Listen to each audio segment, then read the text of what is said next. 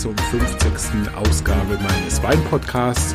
Mein Name ist Florian Bold, ich bin Weinakademiker und freue mich sehr, dich heute zu dieser Sendung vom 26. Februar 2022 begrüßen zu dürfen. Ja, der heutige Titel ist Auf ein Glas Wein mit Yvonne Heistermann und das ist die deutsche Expertin für Schweizer Wein und insbesondere für den Schweizer Weißwein Schassler. Das ist, soll auch unser hauptsächliches Thema sein. Wir vertiefen also nochmal das Schweizer Aushängeschild in Sachen Weißwein und Yvonne ist ihres Zeichens neben vielen anderen Sachen, was sie macht, das wird sie uns gleich im Gespräch auch noch erzählen, eben offizielle Botschafterin des Schassler. Also einen besseren und kompetenteren Gesprächspartner kann man sich kaum vorstellen und ich freue mich sehr, Sie euch heute hier begrüßen und vorstellen zu dürfen. Äh, Yvonnes Familie ist sowieso eine feste Größe in der Weinwelt. Ihr Mann David Schwarzwälder habt ihr auch schon mal hier auf dieser Welle gehört, nämlich äh, in der Sondersendung Nummer eins vom 20.03.2019, also vor Corona noch, habe ich ihn besucht auf dem Portugal-Stand auf der zuletzt stattgefundenen Prowein. Auch das ist ja, ja, wie soll man sagen, fast schon eine Ewigkeit her, zumindest gefühlt, was in der Zwischenzeit alles passiert ist. Da habt ihr also David Schwarzwälders, David Schwarzwälder, der Mann von Yvonne Heistermann, schon kennengelernt und jetzt ist eben sie als Schweiz-Expertin an der Reihe. Ja, Prowein ist ein gutes Stichwort. Dieses Jahr soll sie ja stattfinden. Es wäre ja Ende März schon soweit gewesen.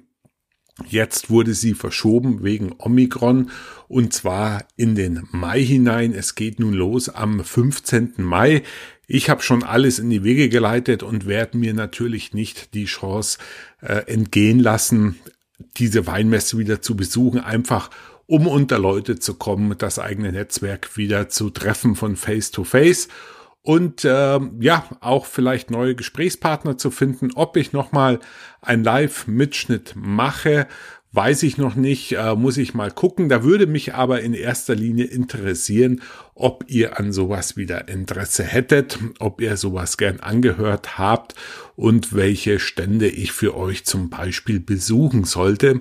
Ähm, lasst es mich einfach wissen, entweder in meiner Facebook-Gruppe Wein verstehen leicht gemacht. Äh, da sind wir, wie gesagt, schon über äh, 350 Leute. Eine gute Plattform zum Austausch, zum Fragen stellen, für Anregungen in, und Kritik für meinen Podcast und die ein oder andere Neuigkeit zu meinen Online-Weinkursen wird es an der Stelle auch immer wieder geben. Das soll es als Vorgeplänkel gewesen sein von meiner Seite aus und ich wünsche euch jetzt viel Spaß mit dem kurzweiligen Interview von Yvonne Heistermann. Ja, liebe Hörer und Hörerinnen, ich freue mich, euch äh, wieder einen sehr kompetenten und auch in der Weinwelt zumindest durchaus bekannten Gesprächspartner vorstellen. Und äh, wir sind ja beim Thema Schweizer Weißwein. Und in der Vorbereitung zu dem Thema, was ich ehrlicherweise gesagt auch nicht so hundertprozentig auf dem Schirm habe, bin ich natürlich dann über eine Person gestolpert, äh, die ich euch nicht vorenthalten möchte. Es ist nämlich Yvonne Heistermann. Grüß dich, Yvonne. Und du bist nämlich deines Zeichens äh, Botschafterin des Schweizer Jasslers. Herzlich willkommen bei meinem Wein-Podcast. Sehr gerne, Florian. Und liebe Hörer, um es mal euch zu verdeutlichen, wie klein die Weinwelt tatsächlich ist, äh, ich wusste es nämlich auch nicht, welche Connections da überall äh, äh, sind. Ihr kennt den Mann von Yvonne nämlich schon, nämlich David Schwarzwälder. Der hatte nämlich auch bei mir in der ersten Sondersendung, und das ist schon ein bisschen her, nämlich im 20. März 2019 von der letzten stattgefundenen Prowein habe ich euch einen Mitschnitt von äh, Yvonnes Mann präsentiert, wo es über Portugal ging. Da könnt ihr ja noch mal reinhören, wenn ihr wollt. Aber heute, Yvonne, geht's nur um dich, die Bühne frei quasi für dich. Aber vielleicht erzählst du uns gerade mal für Leute, die dich nicht kennen, was du alles machst und was so deine Steckenpferde in der Weinwelt sind. Ja, also ich habe eine ganz klassische Ausbildung der Gastronomie durchlaufen und viele fragen sich natürlich, wie kommst du jetzt zu Schweizer Weinen?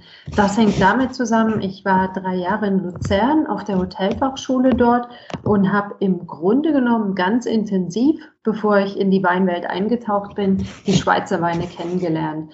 Und ja, einmal Schasler, immer Schasler, das erste Glas gehabt und fand ich damals schon total spannend und bin dann bei dem Thema Wein auch hängen geblieben und habe nach der Hotelfachschule dann 97 die Deutsche Wein- und Sommelier-Schule in Koblenz besucht. Also damals waren Koblenz und die Hotelfachschule Heidelberg die einzigen Institutionen in Deutschland, wo man tatsächlich eine Sommelier-Ausbildung machen konnte. Da hat sich mhm. ja viel getan in den letzten Jahren. Ja, und wenn du fragst, was mache ich jetzt so? Also ich unterrichte seit 98 für die Deutsche Wein- und Sommelier-Schule mit ihrem Stammsitz in Koblenz und den Niederlassungen in Hamburg, Berlin und, worüber ich mich sehr freue, bei uns im Schwarzwald in Freudenstadt. Bin mhm. aber auch für Hotelfachschulen in Deutschland äh, zum Thema Schweizer Weine oder Mineralwasser unterwegs. Da arbeite ich äh, seit ja auch schon 2005 sehr eng mit Gerolsteiner Mineralwasser zusammen und Mineralwasser und Wein. Das ist so ein spannendes Thema, finde ich. Aber gut, das ähm, vielleicht ein andermal. Ansonsten mh, organisiere Yvonne, ja. schau mal ganz kurz, du, ich glaube, du bewegst dich an, irgendwas ist an dem Mikro, weil es ein bisschen raschelt. Guck mal, ob du ah, da. Okay. Ja. Genau. Mhm. Schneide ich auch raus, red einfach weiter. Ja. Ansonsten organisiere ich auch Reisen in die Champagne, auch für unsere Sommeliers zusammen mit dem Champagnerbüro und unserer Schule. Auch äh, mit einer privaten Gruppe bin ich da schon seit über zehn Jahren unterwegs. Also so ist das recht abwechslungsreich. Und du hast schon gesagt, David natürlich, wir beide sind auch viel in Spanien unterwegs und da äh, finde ich natürlich Cava total spannend, aber Spanien, das weißt du selbst am besten, hat auch einiges zu bieten. Absolut, ja. Ja, du äh, hast es jetzt alles sehr zurückhaltend und ähm, ja, äh, tiefstapelnd geäußert. Du äh, bist ja auch nicht nur jetzt Sommeliere, sondern ja auch bei der Weinschule oder Simulierschule, die du angesprochen hast, wenn ich es richtig im Kopf habe, bist du ja auch die Obertesterin, wenn man es so sagen darf. Du bist die Vorsitzende des Prüfungsausschusses.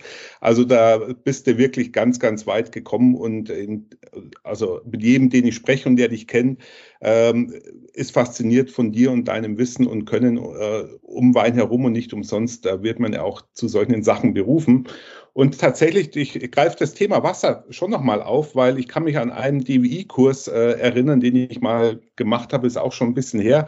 Und tatsächlich hatten wir da eine Verkostung mal gemacht, welche Wasser zu welchem Wein passen. Also sprich, wie stark sprudelnd äh, die Wasser zu welchem, äh, welchen Weinstil passen. Das ist tatsächlich ein Thema für sich, aber für euch, liebe Hörer, einfach mal äh, hier auch nochmal eine ganz neue Facette, mit was man sich bei Wein auseinandersetzen kann und probiert es einfach mal Weißwein, Rotwein, äh, Süßwein, welche, welche Sprudelstärke da zu welchem Wein passt und letzten Endes dann auch vielleicht in der Menüabfolge als, als Speisen- und Getränkebegleitung dann sich da am besten anbietet. Du hast schon gesagt, du, deine Anfänge waren in der Schweiz, darum soll es ja heute gehen. Und Schweiz ist ja für uns oder für den normalen deutschen Weinkonsumenten mehr oder weniger ja ein bisschen, kann man schon sagen, äh, weißer Fleck auf der Landkarte. Äh, Schweizer Weine spielen im deutschen Markt jetzt nicht die ganz große Rolle. Ich denke, die Assoziationen äh, der Deutschen mit der Schweiz sind natürlich auch in erster Linie ganz andere wie Wein. Da denkt man vielleicht an Schokolade, da denkt man noch an Uhren, da denkt man vielleicht noch an Geld, wenn man es hat und so weiter. Aber der Wein kommt sicherlich eher weiter äh, hinten dran. Ähm, aber wie würdest du denn jetzt aus deiner eigenen Erfahrung sagen, welche Rolle denn der Wein in der Schweiz an sich zunächst mal spielt? Also in der Schweiz selber würde ich sagen, spielt der Wein schon eine etwas größere Rolle als hier bei uns in Deutschland. Das merkt man auch schon am Pro-Kopf-Verbrauch, der deutlich über dem deutschen liegt, so also um die 35 Liter pro Kopf. Natürlich gibt es genau wie bei uns in Deutschland auch in der Schweiz regionale Unterschiede und in den Gebieten wie in der Swiss Romande oder im Ticino wird natürlich dementsprechend mehr Wein getrunken. Aber das gute Dezi-Wein, das gehört zum Essen dazu. Also auch mittags, dass man ein kleines Gläschen trinkt, ähm, das ist auch in vielen Gegenden auch heute noch üblich. Hm. Ja, also die Schweizer, du sagst es, trinken ja viel mehr, wie sie auch selber herstellen. Also ich glaube, dass die, der Konsum liegt äh, fast um Faktor zwei, wenn ich mich nicht täusche, ungefähr über der, der Eigenproduktion. Das spricht schon mal dafür, dass sie natürlich sehr viel importieren müssen und damit natürlich auch für den Export Port ein relativ wichtiger Nachbar sind. Gerade wir jetzt aus Nachbarland natürlich auch, äh, exportieren ja auch nicht äh, allzu wenig in die Schweiz. Aber das heißt, der Schweizer an sich ist einfach ein, ein, äh, ein Weintrinker, der gerne Wein trinkt und das auch in, durchaus nennenswerten Mengen.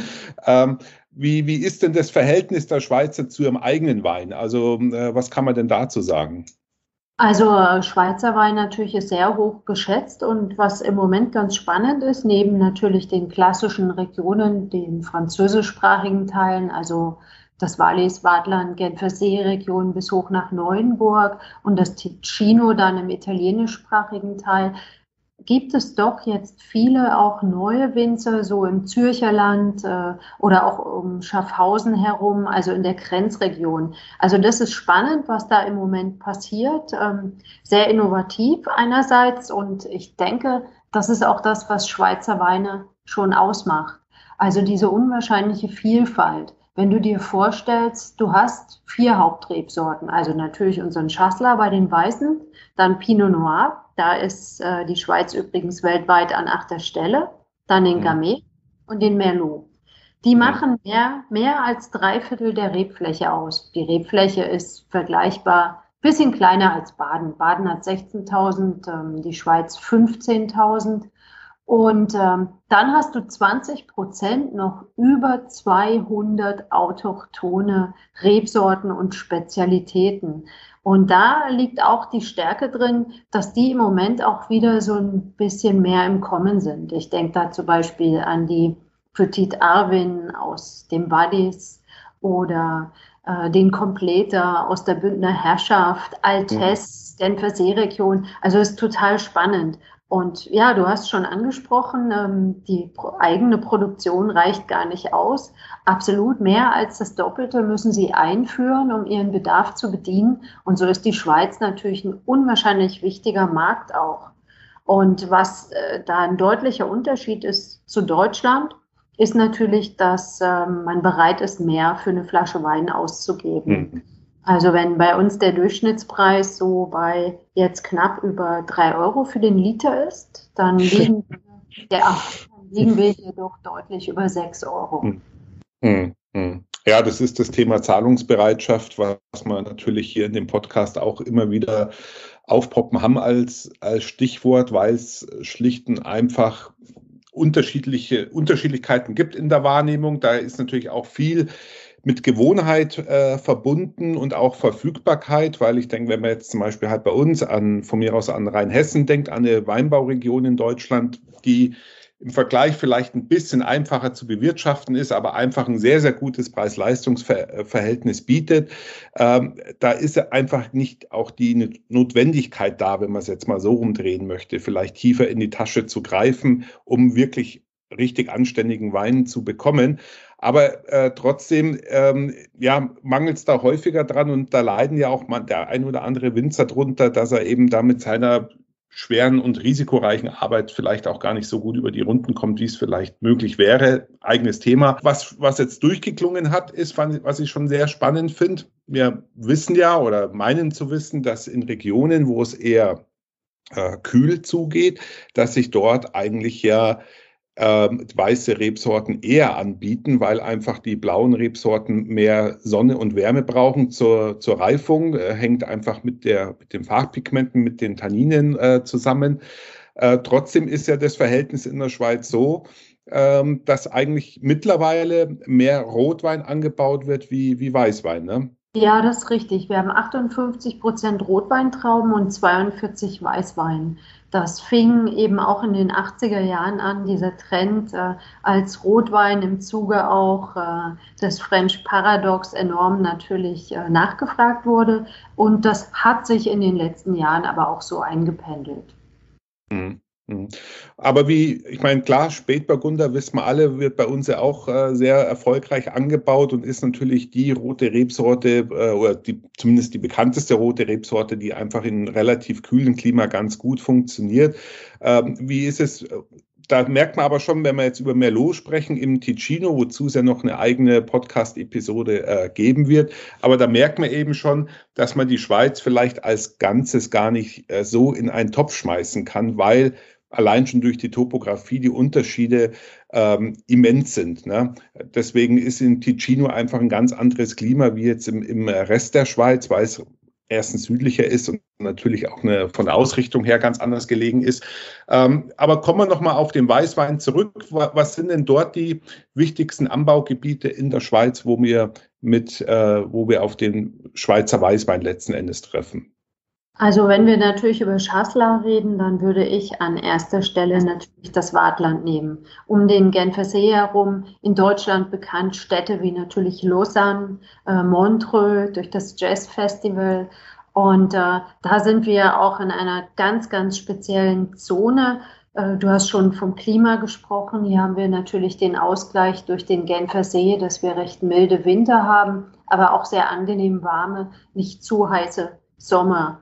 Und nebenbei bemerkt, die Gegend äh, zwischen Lausanne und Montreux, wunder, wunderschön. Das sogenannte Lago ist auch seit Anfang der 2000er Jahre UNESCO-Weltkulturerbe. Wirklich sehr steilen Terrassen, mineralische Böden, super Bedingungen für die Chasselas-Traube. Chasselas ja. ist eine Rebsorte, die wirklich davon lebt, äh, auf mineralischen Böden angebaut zu werden.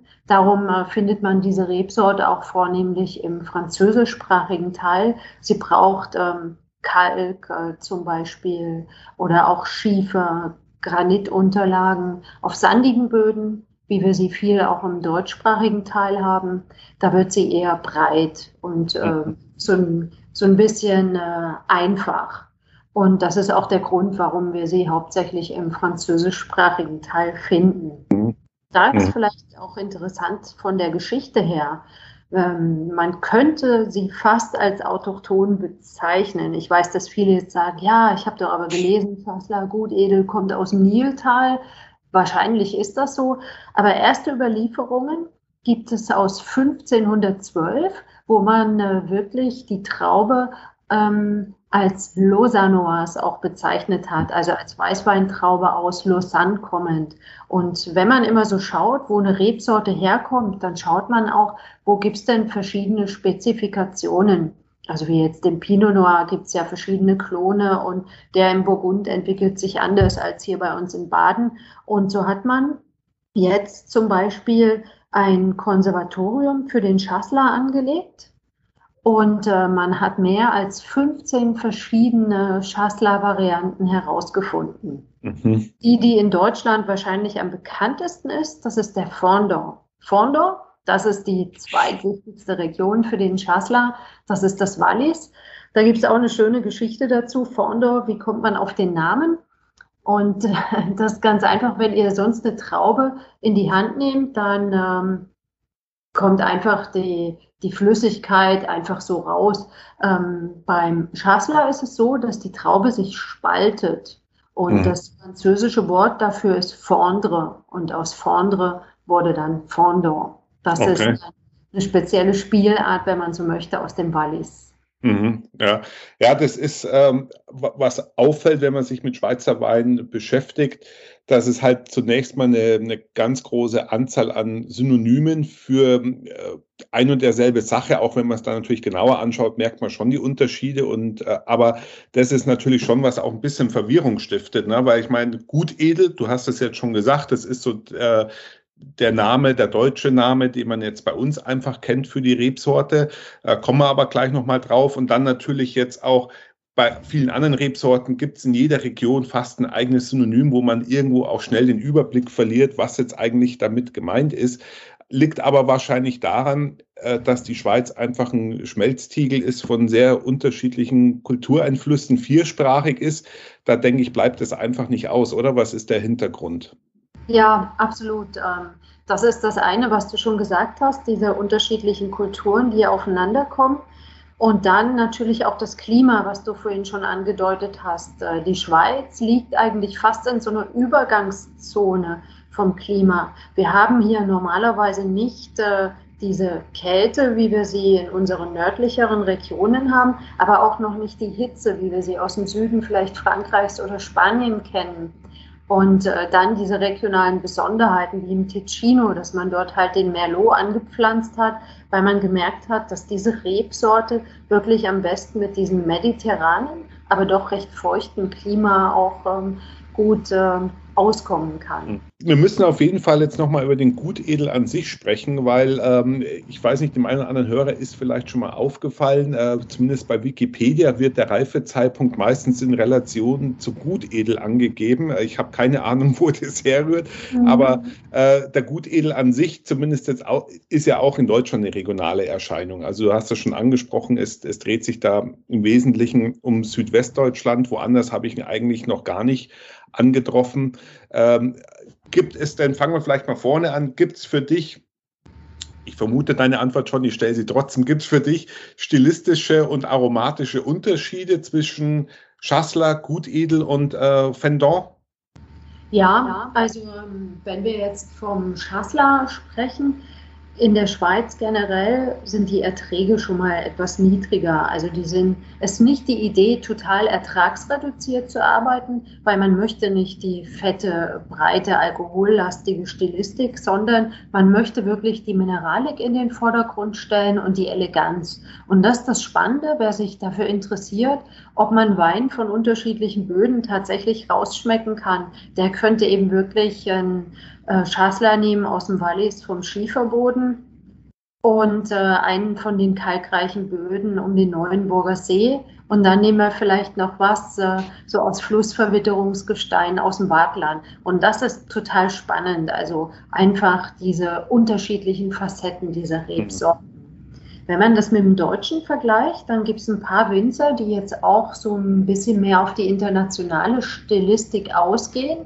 Das heißt, was ich noch nicht erwähnt habe, zum Beispiel BSA. Bei einem klassischen Schassler in der Schweiz wird BSA gemacht. Also die Äpfelsäure im Wein, die wird umgewandelt, nur für die Hörer, du weißt es, das weiß ich, in ja. die mildere Milchsäure, sodass man immer so ein cremiges Mundgefühl hat. Mhm. Also das sieht man bei einigen Winzern jetzt auch hier so im Markgräfler Land. Ich würde sagen, ähm, der deutsche Gutedel, der ist ähm, vielleicht ähm, ein bisschen blumiger von seiner Aromatik. Und wie du schon sagst, ja, Südwesten, also ist wirklich Markgräfler Land zu 98 Prozent. Es gibt ein paar Winzer an Saale Unstrut, ähm, die den Gutedel ausbauen, aber das wird sowieso nur regional getrunken. Aber ähm, generell kann man auch sagen, die deutschen Gutedel sind eher ähm, meistens nur im Markgräflerland bekannt und werden dort getrunken, so als unkomplizierter Viertelleswein, während äh, Schassler in der Schweiz überall getrunken wird. Mhm. Mhm. Ja, also da sprichst du natürlich ein super Thema an und da äh, lasse ich es mir natürlich nicht nehmen, auf die Ausgabe 20 meines Podcasts hinzuweisen äh, vom 11.01.2020, die Terroir und Mineralität hieß. Äh, und da hatten wir eben drei äh, Tesch Rieslinge verkostet von der Nahe aus demselben Jahrgang, die ja sehr ähnlich gekeltert werden. Und da hat man eben schon mal das in so einem Selbstversuch gemacht mit drei Tesch Rieslingen, ähm, die alle auf unterschiedlichen Böden wachsen und die Unterschiede waren zum Teil schon frappierend. Aber das heißt im Umkehrschluss, der Schassler oder Gutedel ist dann tatsächlich auch ein ganz guter Bodeninterpretierer. Der, der greift es auf und setzt es dann gut ja. um. Ja, das ist äh, wirklich spannend.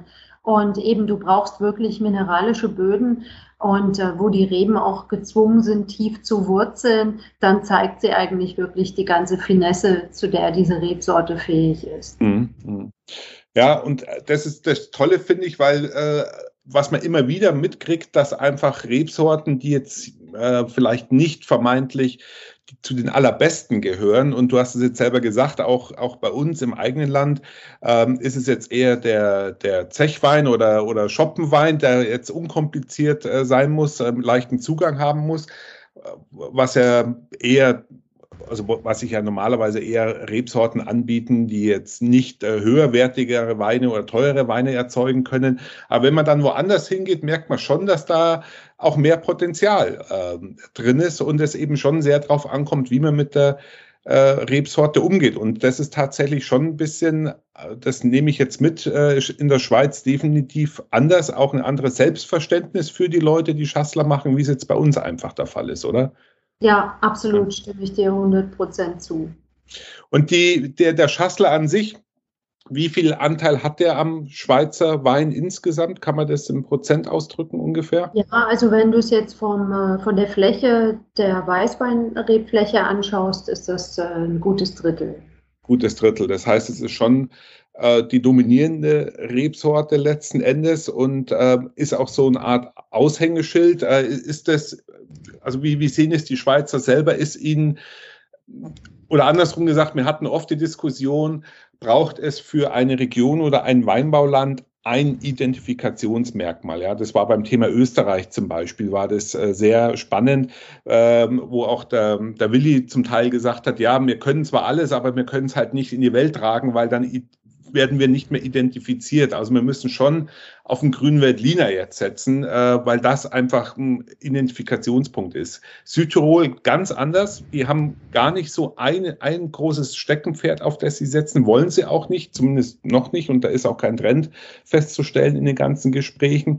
Und bei der Schweiz ist es schon wieder eher so, würde ich sagen, dass die schon ihnen bewusst ist, dass mit ihrem Schassler, jetzt haben wir natürlich da ein bisschen die sprachliche Barriere mit drin, dass das für alle nicht leicht zu lesen und richtig auszusprechen ist. Aber ist Ihnen bewusst, dass Sie da ähm, ein, ein Alleinstellungsmerkmal haben, einen Identifikationspunkt, der auch irgendwie besonders gehätschelt wird oder den Mittelpunkt gestellt wird? Wie, wie sehen Sie das da? Ja, also das wird ähm, schon auch kontrovers diskutiert. Also ist auch regionsabhängig. Das merkst du auch, wenn du in die Restaurants gehst. Also wenn du in Zürich bist zum Beispiel, dann kann es dir durchaus passieren, dass dir als offener Wein zuerst ein grüner Veltliner und ein Chianti offeriert wird, bevor die mhm. Schweizer Spezialitäten ähm, okay. ins Glas kommen. Während äh, bist du natürlich äh, im, im Wartland, im Wallis, im Ticino, da wird natürlich da viel, viel mehr Wert auch drauf gelegt. Wobei, mhm. Man äh, muss sagen, in den letzten Jahren ist auch natürlich der Trend, Nachhaltigkeit, Regionalität zu verzeichnen. Und da kommt eben je nach Region äh, dem auch entgegen, dass man wieder regionale Spezialitäten pflegt, sei es jetzt der Räuschling am Zürichsee, äh, der Kompleter, den ich schon erwähnt habe, oder die vielen äh, eigenen Sorten aus dem Wallis. Mhm. mhm. Und das ist wirklich äh, spannend, auch äh, so beim jungen Publikum zu sehen, dass äh, da doch die eigenen Weine sehr stark auch im Kommen sind. Mhm. Und wenn das jetzt äh, der Schassler generell so ein eher äh, säurebetonter mineralischer Wein ergibt in der Schweiz, äh, da wäre ich natürlich dann immer gleich ein bisschen stutzig, wenn man dann vom jungen Publikum spricht, äh, wenn man jetzt zumindest von der Breite spricht, weil tendenziell ist es ja so, äh, Zucker macht gefällig, ist, mhm. ist so beim Wein. Und gerade wenn man jetzt halt ähm, ja an junges Publikum denkt, da muss man auch gerade beim Thema Alkohol immer ein bisschen gucken, dass, äh, dass es da die Diskussion in die richtige Richtung geht. Aber wenn man jetzt natürlich ähm, eine junge Generation hat, die auch Wein trinken dürfen, aber natürlich jetzt vielleicht noch nicht die langjährige Erfahrung haben oder haben können, ist der Einstieg ja schon meistens eher über ähm, nicht nur einfache oder leicht zu verstehende Weine, sondern ja auch eher mit einer gewissen ähm, Restsüße. Und das bringt mich dann äh, auf den Punkt, gerade wenn wir jetzt von säurebetonten äh, Rebsorten sprechen, wie jetzt beispielsweise auch Riesling oder Silvaner, dass da ganz gerne schon ein paar Gramm äh, Restzucker drin behalten werden, um es einfacher gefälliger zu machen. Ähm, wie stellt sich das in der, in der Schweiz? Da wird, wird äh, mit solchen Methoden in Anführungszeichen gearbeitet. Also interessant ist da beim Schassler, dadurch, dass du ja da erstmal eine Rebsorte hast, die sehr wenig Säure hat und dann noch den BSA, dass äh, manchmal du Säurewerte nur um zwei Gramm hast, dass du weniger Zucker brauchst, das, um ihn zugänglich zu machen, ähm, sodass die Weine sehr rund und cremig wirken. natürlich beim jungen Publikum im Trend natürlich die ganzen Mixgetränke. Man darf auch Prosecco und so nicht unterschätzen. Da mhm. gibt es mittlerweile allerdings auch viele, viele Schweizer Erzeuger, die jetzt eben auch Perlweine herstellen oder bewusste äh, Modegetränke. Ich denke da jetzt an das Weingut zum Sternen, ähm, die zum Beispiel ein Glacier Rosé auf den Markt gebracht haben, der genau dieses Geschmacksbild bedient. Ja, ein bisschen spritzig, ein bisschen mehr Zucker, ein bisschen mehr Frucht, um so langsam darauf hinzuführen. Mhm. Also kann man sagen, da gibt es wirklich äh, beides. Mhm. Ja, du hast das Stichwort nochmal fallen lassen, BSA, es ist eine Abkürzung, der eine oder andere weiß es ja als biologischer Säureabbau, manchmal auch malolaktische Gärung genannt. Um was das genau ist, wenn ihr es äh, wissen wollt, dann äh, schaut euch einfach meinen äh, Online-Weinkurs, den ersten Online-Weinkurs an, wo es, der heißt von der Rebe in die Flasche. Da werden, wird auf alle Aspekte der ähm, Gärung und auch mit Schritten nach der Gärung eben eingegangen. Da können das dann nochmal ganz genau reinhören, was das alles ist. Ähm, Schassler, um vielleicht da äh, abschließend noch, von der Stilistik her würde ich jetzt sagen, äh, heißt es für mich, der wird eigentlich unter Ausschluss von Sauerstoff dann erzeugt. Also sprich, äh, die, äh, sag mir es, ich komme auf das Wort nicht mit A an. Du meinst äh, reduktiv? Reduktiv, ja, genau. Ja. Kurzen Blackout gehabt. Genau, äh, reduktiv hergestellt, äh, weil es einfach, denke ich, jetzt so von deiner Beschreibung her gut passen würde. Äh, ist wahrscheinlich auch so, ne, dass die meisten ja, gemacht absolut. werden. Absolut. Es gibt ein paar, die tatsächlich den Schassler mal ins Barrik auch legen. Ähm, gerade so ertragsreduziert, ein bisschen später gelesen, was auch total spannend sein kann.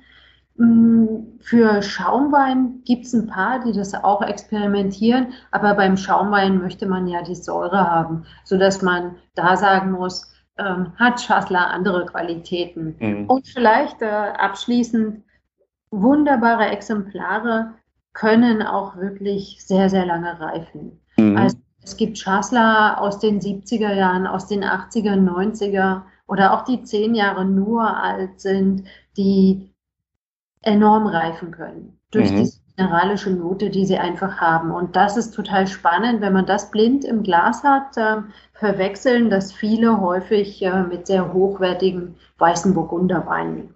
Mhm. Mhm. Ja, verrückt, ne? Ja, gut, klar, mit, wenn die Tertiäraromen in den Vordergrund treten, dann ja. geht natürlich die Primärfrucht ein bisschen verloren und da ja, kann man schon sagen, dass sich die Weine mit zunehmendem Alter ein bisschen, bisschen mehr angleichen. Ich hatte das auch schon mal erfahren äh, in, in Geisenheim, da hat man auch so eine Kellerprobe gemacht mit äh, schlag mich tot, 35 Jahren alten Riesling oder sowas und äh, auch Ruhländer und noch irgendeine andere Rebsorte und am Schluss waren die halt alle irgendwie, sage ich jetzt mal so abfällig, Bernsteinfarben und halt von den Tertiäraromen geprägt. Die Kunst ist ja eigentlich halt mehr einen Wein zu machen, der so lange durchhält. Da geht's ja dann nicht mehr äh, um die Rebsortentypizität, sondern da geht es ja eigentlich ein Stück weit um äh, andere Qualitäten dann zumindest äh, geschmacklich. Schassler, ja, was, äh, also wir sagten Westschweiz, wir haben ja eigentlich so ein bisschen das Thema äh, deutschsprachige Anbaugebiete. Jetzt ist, äh, denkt man da natürlich ans Wallis, äh, ist aber ja auch schon äh, zweigeteilt sprachlich. Ich, äh, wenn ich es jetzt richtig im Kopf habe, ist äh, Sion oder Sitten ist quasi so ein bisschen die, die Grenze, glaube ich, da im Wallis. Genau ne? mittendrin, äh, Salgesch oder Salkenen, dieser kleine Weinort. Ähm, da haben wir die Raschbi, das ist ein kleines Bächle, die praktisch die Sprachgrenze darstellt. Okay. ja. Und ähm, dort heißt er ja dann eben äh, Fendon, wenn ich dich jetzt richtig verstehe. Genau. Fendon. Aber das klingt ja jetzt auch französisch. Das heißt, in, der, in dem deutschsprachigen Teil finden wir dann dort auch noch Schassler-Anbau? Ja, finden wir auch noch. Ähm, natürlich bekannt, mit Sicherheit bis bei Terminen, der höchste Rebberg äh, der Schweiz mit äh, etwas mehr als 1150 Metern, wobei wir da natürlich äh, die Haider zum Beispiel haben mhm. als Palien, sagt man auch dazu, Klevner kennt man diese Rebsorte auch als Spezialitäten. Aber man findet auch im deutschsprachigen Teil des Wallis äh, hervorragende Schassler unter dem Namen Fondo. Und äh, ich sage immer äh, als erste Daumenregel, wenn es um eine Speisenkombination geht, äh, ist einfach das, wo der Wein herkommt oder regionale Küche, ja. regionale Weine passen immer. Jetzt so läuft mir das Wasser schon im Mund zusammen, weil so von der Beschreibung her ähm, mineralisch, säurebetont, knackig, äh, kann ich mir sehr gut vorstellen zum Käsefondue, oder?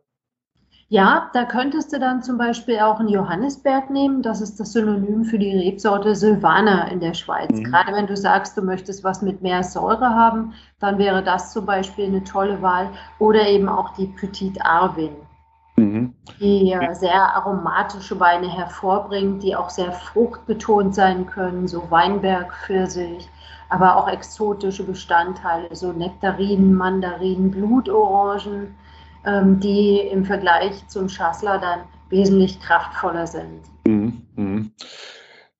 Jetzt haben wir schon viele weiße Rebsorten genannt. Ein Stichwort, was auch schon gefallen ist, äh, wo sich die Schweiz, denke ich, auch schon ein Stück weit einen Namen gemacht hat, äh, sind die Piwi-Rebsorten, äh, die ja in der Schweiz schon auch eine große Rolle spielen. Und jetzt äh, möchte ich Lügen gestraft werden, aber ich würde mal gefühlt sagen, zwei Drittel der Piwi-Rebsorten sind wahrscheinlich weiße Rebsorten. Ich habe jetzt äh, gefühlt eher, eher weniger rote Piwi-Rebsorten. Warum, äh, weiß ich jetzt ehrlich gesagt gar nicht. Aber ähm, auf die Piwi-Rebsorten müssen wir auf alle Fälle jetzt noch äh, eingehen, wenn wir über Schweizer äh, Wein oder insbesondere Weißwein sprechen. Ähm, was kannst du da dazu sagen, was die ähm, Stellung der Piwi-Rebsorten in der Schweiz angeht und vor allem, warum sie dort so ähm, überdurchschnittlich stark ausprobiert werden zumindest. Also das ist ganz spannend. Äh, da würden wir nach Spiels gehen. Spiels nicht so weit weg von äh, Thun, Interlaken, so dass wir es geografisch ein bisschen einordnen. Äh, da gibt es praktisch die spielt zur Winzervereinigung und die sind da wirklich vorne dran. Also gibt es auch einen ganz tollen äh, Pfad, wo man äh, durch die Weinberge gehen kann, auch geführt, die das super erklären, warum das angepflanzt wird. Da sind sie wirklich sehr, sehr fortschrittlich. Mhm. Es gibt auch ein paar Deutsche, die dort, ähm, gerade wenn es um Piwi geht, ähm, zusammenarbeiten. Weingut zum Sternen vielleicht auch ein Begriff. Äh, der Berater aus Deutschland, aus Südbaden, der Armin Sütterlin, der ist da so, würde ich sagen, die Piwi-Legende, die sich da super mit auskennt. Mhm. Und äh, ist das jetzt einfach vielleicht äh, Grundlage, eine besondere Naturverbundenheit der Schweizer, die diese auf das Thema aufmerksam gemacht haben? Oder bietet sich äh, diese Regionen, die du jetzt angesprochen hast, einfach an für Piwi? Oder wie, wie, wie kam es dazu, dass das ja wirklich, äh, gerade jetzt im Vergleich zu Deutschland, spielen in der Schweiz prozentual die Piwis eine viel größere Rolle wie bei uns? Also ähm, ähm, kann jetzt nicht nur einer gewesen sein, der da den Trend mhm. quasi losgetreten hat, ne? Ja, mit Sicherheit. Also die beiden Dinge, die du angesprochen hast, ja, also Naturverbundenheit natürlich, ähm, das, das unterschiedliche Klima und äh, ich denke ganz wichtig, die Offenheit. Also man ist wirklich äh, sehr, sehr offen aufgestellt, neuem gegenüber und sehr experimentierfreudig. Mhm. Mhm. Und welche Rebsorten äh, sind qualitativ oder zumindest bei den Weinen dann äh, was würdest du da besonders hervorheben unter den Piwi-Rebsorten, was unbedingt probierenswert ist? Hm, das ist jetzt gar nicht so leicht, äh, die Frage. Vielleicht ein Sauvignon Gris. Ja, mhm. das könnte vielleicht spannend werden. Cabernet Blanc bei den Weißweintrauben und bei den Rotweintrauben, ja, natürlich äh, Regent ja. und ähm, Pinotin. Mhm. Ja. ja, wir hatten ja auch schon eine, eine eigene Piwi-Reb äh, Piwi-Rebsorten-Folge hier im Podcast, wo wir auch mhm. natürlich den Johanniter probiert haben. Denke ich, eine der bekanntesten äh, Piwi-Rebsorten wird der in der Schweiz auch angebaut? Johanniter, ja. Da findest du auch Exemplare, die ganz spannend sind, wenn du am Neuenburger See Richtung äh, deutschsprachige Schweiz gehst. Also mhm. Wandern zum Beispiel. Also das ist auch wirklich richtig spannend. Okay. Das äh, kommt natürlich auch so dem deutschen Geschmacksbild entgegen, die ja immer gerne so ein bisschen mehr Säure zum Beispiel haben. Und äh, da denke ich, äh, liegt mit Sicherheit auch eine Chance drin. Mhm. mhm. Vielleicht äh, gehen wir noch mal kurz drauf ein, weil ich habe ja auch mal ein halbes Jahr in der, in der Schweiz äh, gelebt quasi und äh, in, in, in Zürich äh, mhm. war das auch. Und ähm, ja, ich will jetzt nicht sagen, dass Schweiz, dass man das so kategorisch trennen kann, aber es ist schon ein Unterschied zwischen äh, Westschweiz und äh, Deutschschweiz. Ich meine, es gibt ja auch noch äh, Ticino oder, oder die italienische Schweiz, die aber ja flächenmäßig noch kleiner ausfällt. Ähm, Gibt es denn da auch, was jetzt den Weinbau an sich oder auch die Kellertechnik angeht. Gibt es da so eine Bruchkante, wo man sagt, okay, hier ist einfach viel stärker der französische Einfluss und jetzt in der Deutschschweiz ähm, hat man sich vielleicht viel aus Österreich oder, oder Deutschland abgeschaut, wo man einfach auch merkt, okay, da wird eine ganz andere Philosophie äh, verwendet oder der Umgang ist einfach ein anderer. Mm, also ich denke, da macht sich natürlich immer der Einfluss der Nachbarländer bemerkbar. Wenn wir jetzt am Genfer See sind, die Region Genf, dann äh, merkt man natürlich schon die Nähe auch Richtung Burgund, dass wir Rebsorten wie Aligoté sehr stark haben, Gamay, dass äh, sich da das Rebsortenspektrum verändert. Ticino mhm. natürlich mit dem Merlot und im deutschsprachigen Teil eben Sorten wie natürlich auch der Müller-Thurgau. Ja, ja, ja. Ja, das ist eh auch so eine super spannende Geschichte. Ich habe das auch schon öfters erwähnt. Auch eine Rebsorte, die jetzt nicht den besten Ruf hat, aber da gibt es natürlich gerade ähm, in Meersburg am Bodensee zum Beispiel, Schloss Salem finde ich da einfach total toll. Dann natürlich ja. der, der Freiherr von Ferner, das ist ja eh der Müller-Turgo, der über allem steht. Oder mhm. auch Stahl aus Franken, das sind einfach wirklich absolut tolle Müller-Thurgau, die die jeden Lügen strafen, der sagt, man kann aus Müller-Thurgau keine wirklich tollen äh, Weine machen, ne? definitiv. Ja.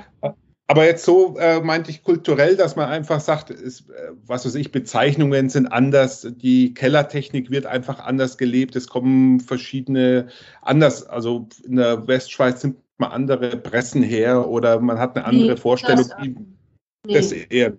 Ja, das ist ähm, an und für sich sehr homogen. Jetzt, wenn man tatsächlich mal äh, so verrückt ist und möchte sich Schweizer Wein kaufen, äh, wie, wie stellt man das am besten an? Äh, man fahrt in die Schweiz äh, zum einen, aber das ist jetzt nicht Natürlich äh, dran denken, die Menge, die man mitnehmen darf, sind vier Liter offiziell. Offiziell. Von der, von der Schweiz nach Deutschland? Ja, ja, pro Kopf. Aha über 16 Jahre. Ansonsten gibt es in Deutschland ein paar Importeure vielleicht, äh, die ich erwähnen könnte. Das eine, das ist Schweizer Weine Online. Das ist der Herr Peter Müller. Es ist ein Schweizer. Er sitzt mit seinem Handel in der Nähe von Berlin. Das ist der größte Importeur Schweizer Weine innerhalb der EU. Kann man nachschauen auch schweizerweineonline.de. Ansonsten äh, denke ich noch an äh, Cave de la Côte, Überbau. Die äh, haben eine Vertretung in Düsseldorf mit dem Klaus Emes. Dann, äh, wer eher im Süden ist, Linke Weine in München. Und ansonsten natürlich ein bisschen noch bei Schlumberger und Mövenpick. Das mhm. sind die wichtigsten hier in Deutschland. Ja, also man, man findet schon, ne, dann ist vielleicht mhm. die Auswahl jetzt nicht so äh, überproportional wie, wie jetzt bei deutschen Weinen oder so, aber mhm. es gibt schon Orte und Stellen, wo man es auf, auf alle Fälle äh, beziehen kann. Ja, wo, und jetzt, wir haben schon anklingen lassen, man muss sich vielleicht auf ein bisschen anderes Preisniveau einstellen. Ähm, wenn man jetzt von Schassler spricht, äh, insbesondere, äh, wo würdest du sagen, ist das so eine Preisgrenze, ab der es einfach möglich wird oder auch vielleicht besser gesagt, ab der man dann eine, eine anständige Qualität ver, ver, also vermuten findest kann. du schon so ab 10, 11 Euro. Mhm. So die Basis. Ähm, 14 Superqualitäten. Das äh, ist vielleicht auch noch ganz wichtig für das Image, nicht nur Schassler, sondern generell Schweizer Weine. Die Einstiegspreise, die liegen natürlich höher. Also ja, wie bei uns so im Discount für 1,49 äh, Liter Wein, sowas gibt's nicht. Ähm, aber wenn wir in die höheren Qualitäten gehen, also sagen wir jetzt mal, du kaufst bei uns ein großes Gewächs für 50 Euro, dann hast du äquivalent Weine dazu, wo du denkst, boah, Wahnsinn, ja, die, die gerade mal knapp über 30 kosten. Also ich würde sagen, je hochwertiger die Weine sind in der Relation, ist der Preis oder das Preis-Genuss-Verhältnis einfach wirklich mhm. sensationell. Mhm. Mhm. Also andersrum gesagt, ähm, wenn man schon mal Geld in der Hand hat, äh, mit ein bisschen mehr wird es dann schnell deutlich noch besser. Also die, die, ja. die, Qualität ist jetzt mehr kompakter, nicht so über eine großen, große mhm. äh, Preisskala, wie es bei uns ist, dass es da spürbar ist, dass man einfach, also wie gesagt, du hast es ja schon gesagt, die, die 5-Euro-Kategorie, die gibt's in mhm. der Form jetzt äh, gar nicht, aber es fängt halt höher an, aber mit äh, die Qualität nimmt dann auch nochmal deutlich spürbar zu, mit, mit gar nicht mehr so viel, so viel Aufpreis. Wir haben es jetzt spaßeshalber gesagt, man fährt in die Schweiz, äh, ist natürlich immer eine Reise wert. Ja, ich kann mich schon noch erinnern, äh, als Teenager war, konnten wir es uns auch noch leisten, Skiurlaub in, in äh, Saasgrund zu machen. Das äh, ist heute einfach nicht mehr so leicht denkbar, weil sich die Preise und die Kaufkraft einfach ein bisschen auseinanderentwickelt haben. Ähm, aber wie schaut's denn aus mit äh, Weintourismus in der Schweiz? Äh, ist das ein Thema? Sind die Winzer auch äh, vorbereitet auf Besuch oder wie, wie, wie ist das generell dort? Ja, absolut. Und Önotourismus wird auch groß geschrieben. Also da gibt's ganz tolle Sachen, die man besuchen kann. Wenn wir jetzt im Wallis anfangen, zum Beispiel die beiden äh, Winzer Varon und Bonbon, die haben vor einigen Jahren äh, einen Önopark eröffnet, wo du dann natürlich Weine probieren kannst, kulinarische Weinproben, aber auch die Weinberge mit dem E-Bike, äh, mit dem Mountainbike. Ähm, also Stadtführungen, wo der Wein eine Rolle spielt mit verschiedenen äh, Stationen.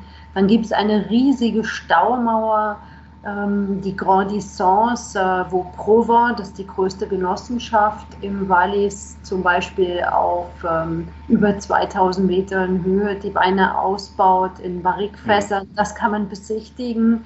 Oh, ich glaube, da könnte ich dir jetzt noch eine ganze Stunde was weiter erzählen. Dann natürlich unbedingt das Vinorama im äh, Lavo, also am Desalé, was man äh, besuchen sollte mit einem schönen Wanderweg. Und so hat eigentlich jede Region was zu bieten. Tolle Weinbaumuseen auch, wie das berühmte Chateau in Elgel. Also da kann man sich in der Schweiz wirklich sehr, sehr lange und gut verweilen. Mhm. Mhm. Und wie ist es äh, gerade jetzt in der Westschweiz, äh, wenn man dem Französischen jetzt nicht mächtig ist, äh, muss man da Angst haben, nicht verstanden zu werden? Oder ist es sogar vielleicht mehr ein Problem in der Deutschschweiz, dass man nicht verstanden wird? Da muss man sagen, äh, die Schweizer ähm, sprechen mehrere Sprachen mehr als wir Deutschen, muss man schon sagen. Also wenn in manchen Teilen vielleicht Deutsch nicht unbedingt so gerne gesprochen wird, sie verstehen es aber auch. Und ansonsten mit Englisch ist man überall super gut aufgehoben. Mhm. Hm.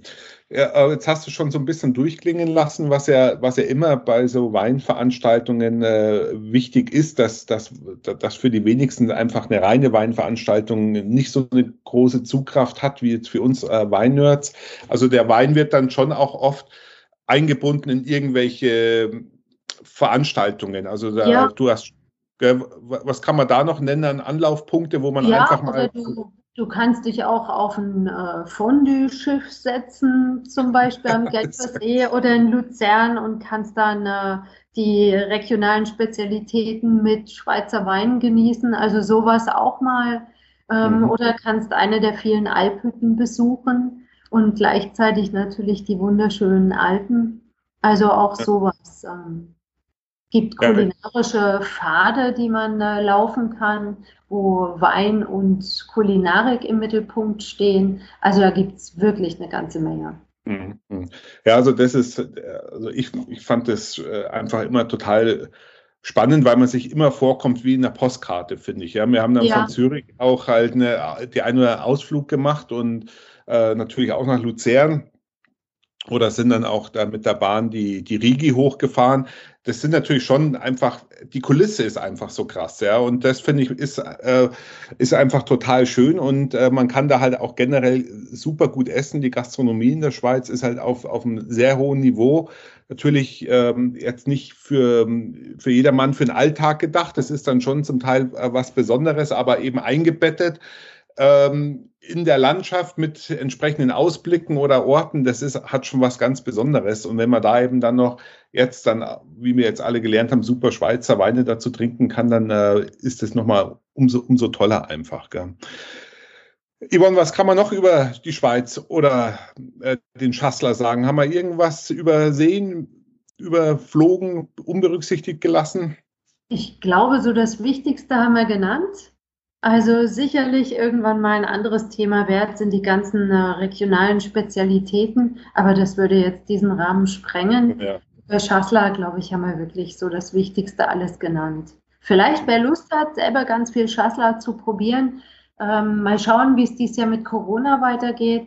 Aber es gibt auch die Fett du Schassler, wo nach dem Mondial du Schassler, wo ähm, Gutedelweine aus der ganzen Welt verkostet werden, immer die besten einem breiten Publikum zur Verkostung äh, zugänglich gemacht werden. Das wäre in diesem Jahr am 24. Juni. Aber wie gesagt, man muss schauen, äh, was Corona macht, ob das dieses Jahr tatsächlich wieder öffentlich auch stattfinden kann. Das wäre in jedem Fall ein absolutes Highlight für jeden Fan mhm. dieser Sorte. Und wo, wo findet es statt? In Ägel.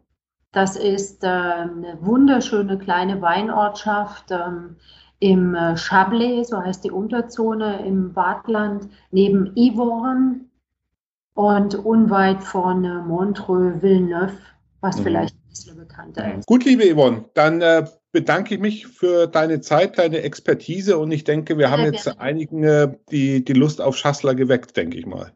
Ja, das würde mich freuen.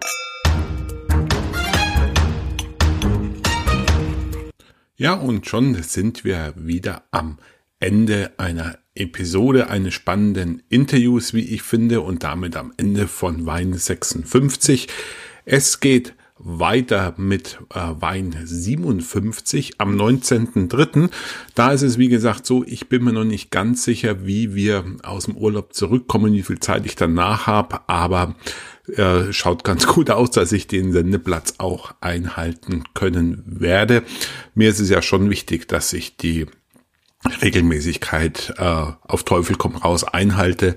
Das ist einfach ein Selbstanspruch und ich glaube, wenn man es einmal einreißen hat lassen, dann ist ähm, äh, ja dann äh, ist es so wie so ein Dammbruch und dann äh, ja, nimmt man sich das immer öfters raus. Deswegen möchte ich damit gar nicht anfangen. Auf jeden Fall finde ich, dass uns Yvonne eine ganze Menge Details noch zum Schassler verraten hat, auch ein paar ähm, ja, Ausflugstipps und Veranstaltungstipps für dieses Jahr, wenn man weiter in das Thema Schweizer Wein oder Schassler einsteigen möchte. Da habt ihr ja vieles erfahren. Jetzt das eine oder andere schreibe ich euch auch noch in die Show Notes zum leichteren Auffinden. Ich wünsche euch wie immer eine gute Zeit, äh, leckere Weine im Glas, selbstverständlich. Lasst mich wissen, was ihr so trinkt. Lasst mich auch wissen, was ihr euch als Thema wünscht. Wenn ihr Fragen habt zum Wein, zu meiner Sendung, zu meinen Online-Weinkursen, dann ist auch meine Facebook-Gruppe Weinverstehen leicht gemacht der richtige Ort dafür. Dann haben die anderen Hörer und Kunden auch was davon. Und ansonsten verbleibe ich wie immer in diesem Sinne. Euer Florian aus München. Bis in drei Wochen. Ciao, Servus.